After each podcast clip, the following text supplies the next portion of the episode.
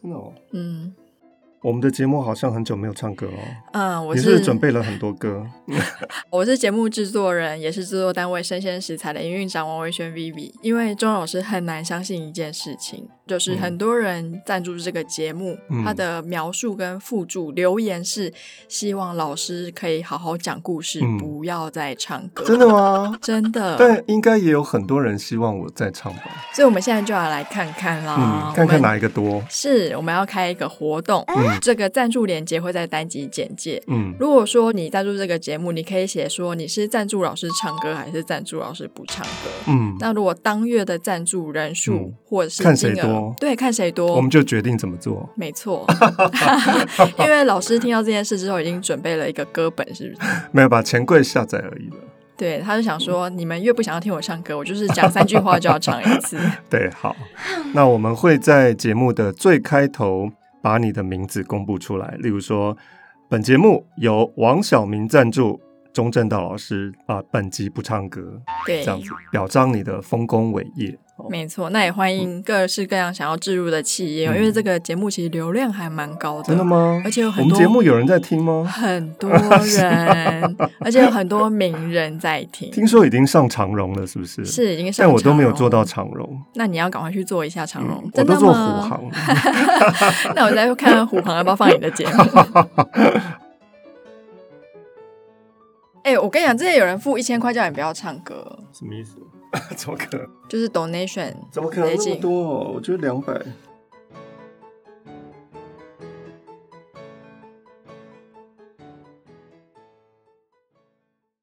本节目由生鲜食材科技出品。Hello，欢迎起今天遇到爱玲姐。于老先生希望能够说服女儿于佳音成为夏宗玉的姨太太。第七集，我们来看到夏宗玉。怎么样来跟于佳音有所交代？夏宗玉忽然推了门进来，叫了声“佳音”。佳音正是心惊肉跳的，急忙转过身来说：“哎呀，你来了！你们家太太好一点没有啊？”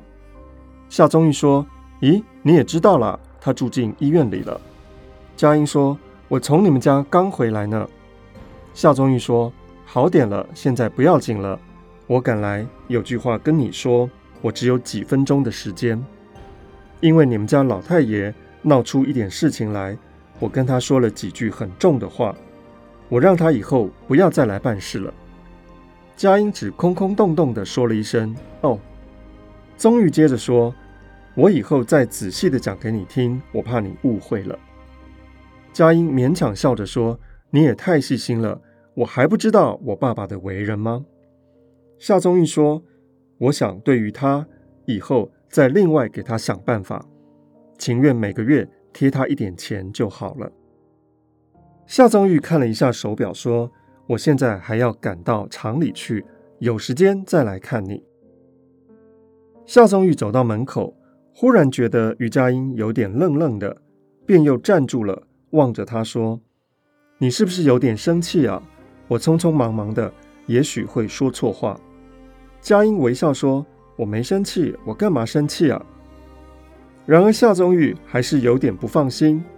于佳音便又向他一笑，柔声地说：“我怎么会跟你生气呢？”夏宗玉也一笑，又踌躇了一会儿，自言自语地说：“嗯，这样吧，我大概七点半离开厂里面，我上这里来，我们一起吃晚饭好吗？”于佳音笑了一笑，说：“好啊。”夏宗玉一走，于佳音便伏在桌上大哭起来。然后他的父亲就来了，说：“哟，你干嘛？我还想劝劝你呢。我想一定要离婚啊！他太太真是不肯的，也麻烦，指不定还要拖多少年，夜长梦多。这种事情我看得太多了，就是肯了，他狮子大开口，家当全部归他。”这也不是我们希望的事啊。于佳音只是哭，并不理睬父亲。于老先生就在佳音的肩膀上拍了一拍，把椅子挪过来，坐在佳音的旁边说：“你听爸爸的话，总没错的。爸爸是为你好。他这么病着在那边，大概也活不长了。可是为了闹离婚，出了岔子。他那个孩子不会恨你一辈子吗？”佳音不能够忍耐下去了，站起来要跑开，又被他的父亲握住手不放。父亲颤巍巍地说：“孩子啊，想当初都是因为我后来娶的那个，都怪他一定要正式的婚姻，闹得我没有办法，把你的娘硬给离掉了，害你们受苦这些年。”佳音挣脱了手，跑了去，倒在床上大哭。于老先生又跟过去，坐在床上说：“哪个男人不喜欢姨太太呢？有哪一个男人是喜欢太太的呢？我是男人，我还不知道吗？就是我后来娶的那个，我要是没跟他正式结婚，也许我现在还会喜欢他呢。天哪，这是什么样的男人的姨太太的理论呢？”佳音也受不了这样的大男人的理论。叫了起来，说：“你少说点吧。”于老先生吃了一惊：“你莫非知道什么事情啊？”于佳音说：“宗玉刚才告诉我的，你在厂里面做的那些丢人的事情，你叫我拿什么脸对他呢？”于老先生摇头说：“哎呀，真是的，男人真没良心啊！他怎么该对你说这些话呢？他他是怎么说的？”于佳音又哽咽的说不出话来。于老先生拍着佳音说：“好孩子，别哭了，你受了委屈了，我知道。随便别人怎么对你，爸爸总是疼你的。只要有一口气，我是不会丢开你的。”于佳音忽然撑起半身，向他父亲凝视着。佳音看到他未来的命运，他眼睛里面有这么大的悲愤与恐惧，连父亲。也都感觉到那恐惧了。于佳音说：“爸爸，你走好不好？”于老先生竟很听话地站了起来。佳音又说：“现在无论怎么样，请你走吧，我受不了了。”于老先生说：“我说的都是好话，你仔细想想吧。”于老先生就走了。佳音立刻从床上爬起来，扶着门框站了一会儿。便下楼去打电话，去订了一张上厦门的船票，然后他又拨了一个电话号码，心慌意乱的，先说秀娟是吧？又说哦，请你去请太太听电话。才说到这里，宗玉来了，佳音握着听筒向宗玉点头微笑。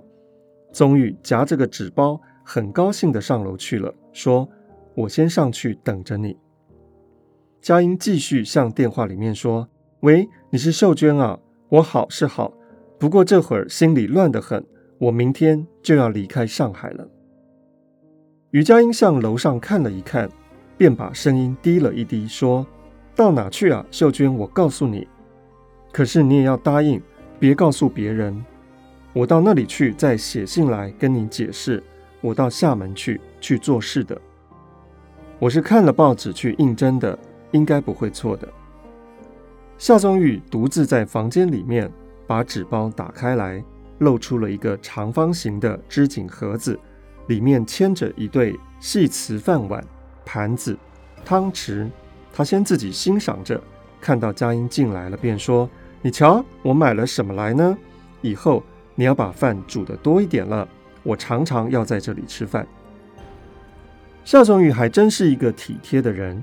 因为之前他看到于佳音使用一个破碗，实在是很难看，所以他买了一对碗盘汤匙，来让于佳音有比较好的物质生活。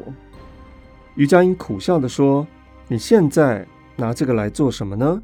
我明天就要走了。”夏宗玉说：“啊，上哪儿去啊？”于佳音说：“回乡下去。”夏宗玉立在背后。微笑，吸着烟说：“哦，你是不是要回去告诉你母亲关于我们的事呢？”于佳音隔了一会儿，方才摇头说：“我准备去跟我表哥结婚了。”夏宗玉听了之后，装镇静地说：“你表哥怎么没听你提起过呢？”于佳音说：“我母亲本来就有这个意思的。”夏宗玉说。你跟他感情好吗？于佳音摇摇头说：“可是感情是可以渐渐培养的，到最后总是有感情的，不能先存着成见。”夏宗玉呆了一会儿说：“那也要看跟什么人在一起啊。”意思当然指的就是他的太太。于佳音说：“是的，可是譬如你的太太，你从前要是没有成见，一直跟她好，那么现在也不至于会这样。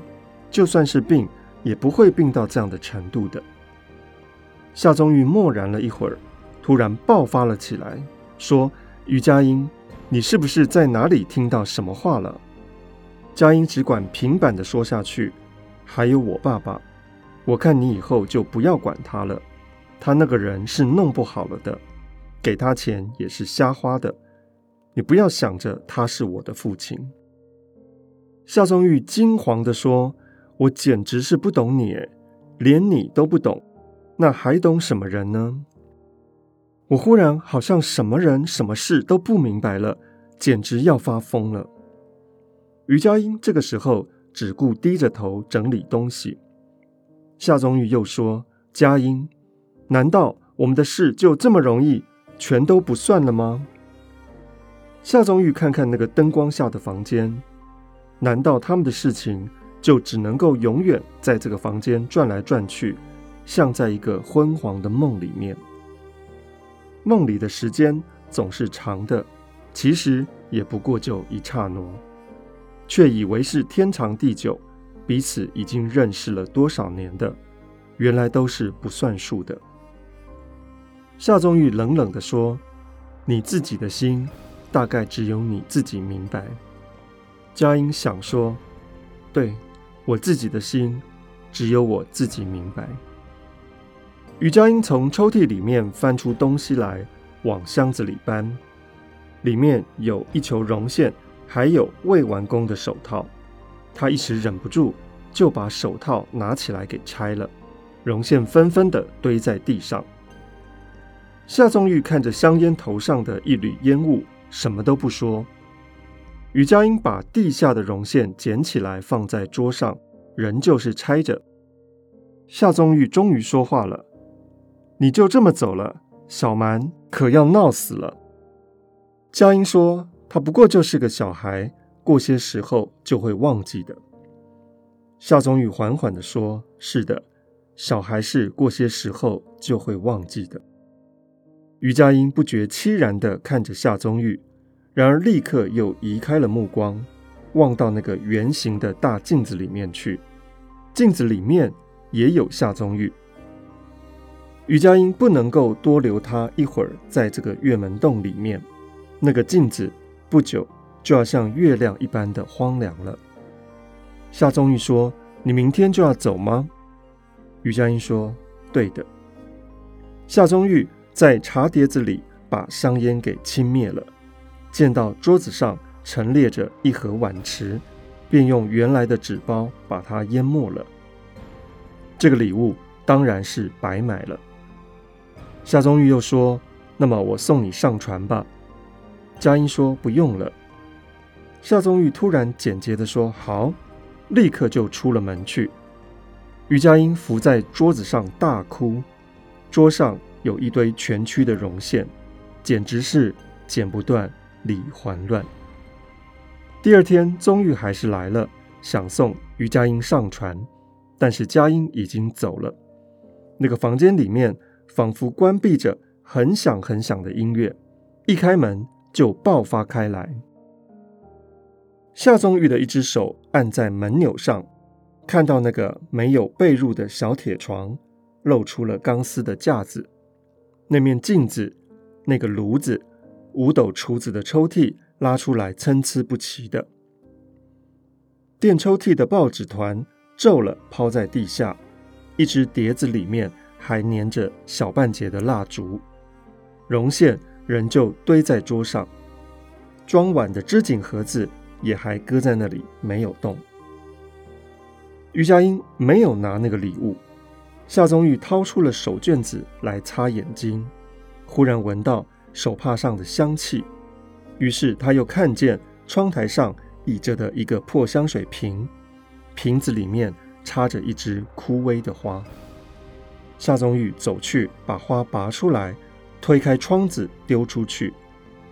他看到窗外有好多的房屋，隔着那个灰灰的、嗡嗡的、蠢蠢动的人海，仿佛有一只船在天涯叫着，凄清的一两声。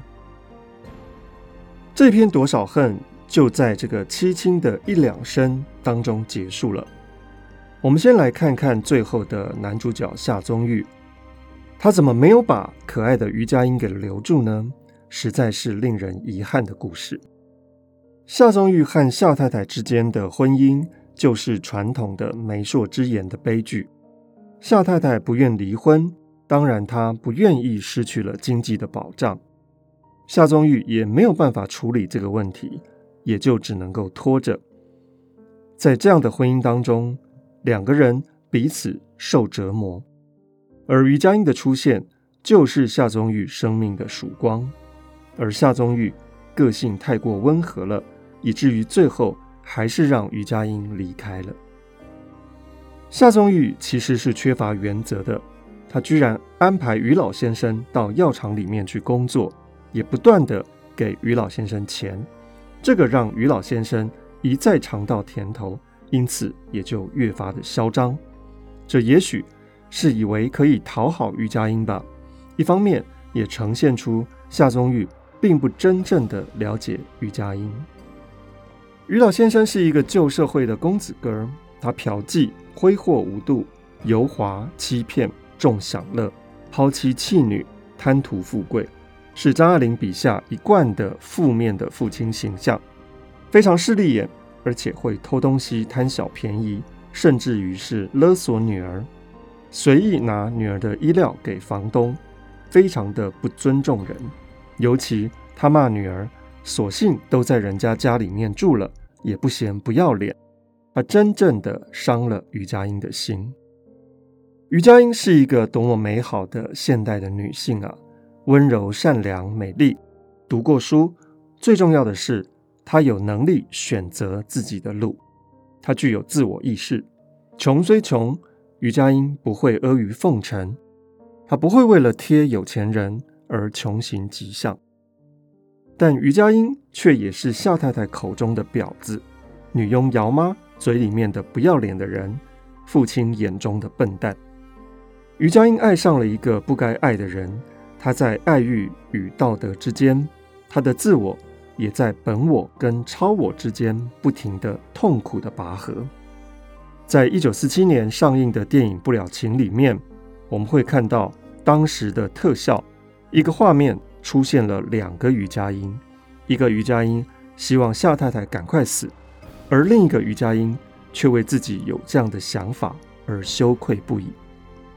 余佳音不出张爱玲对笔下女性人物的总体刻画，也就是那句“一级一级上去，通入没有光的所在”。这个幽暗的地方，这幽暗的房间，常常没有电灯，它需要点蜡烛的，因此幽暗也成为余佳音生命的隐喻。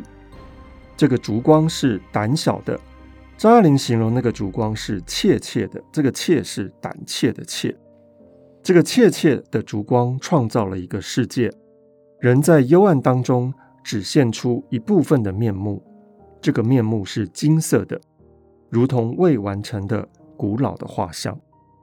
我们也从张爱玲这样的一个描述当中，看到了在伦理道德父权社会底下，一个女性在幽暗的处境里面，她所折射出来的一个非常光辉灿烂的欲望的形象。但是于佳音确实没有办法去面对外界残酷的法律制裁，他必须摆脱，摆脱他所有的过去，他必须创造一个全新的自己。在这篇多少恨里面，我会看到一个非常突出的意象，是手套。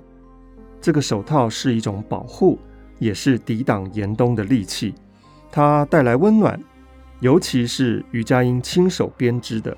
而更代表着于佳音对于夏宗玉的体贴跟心疼。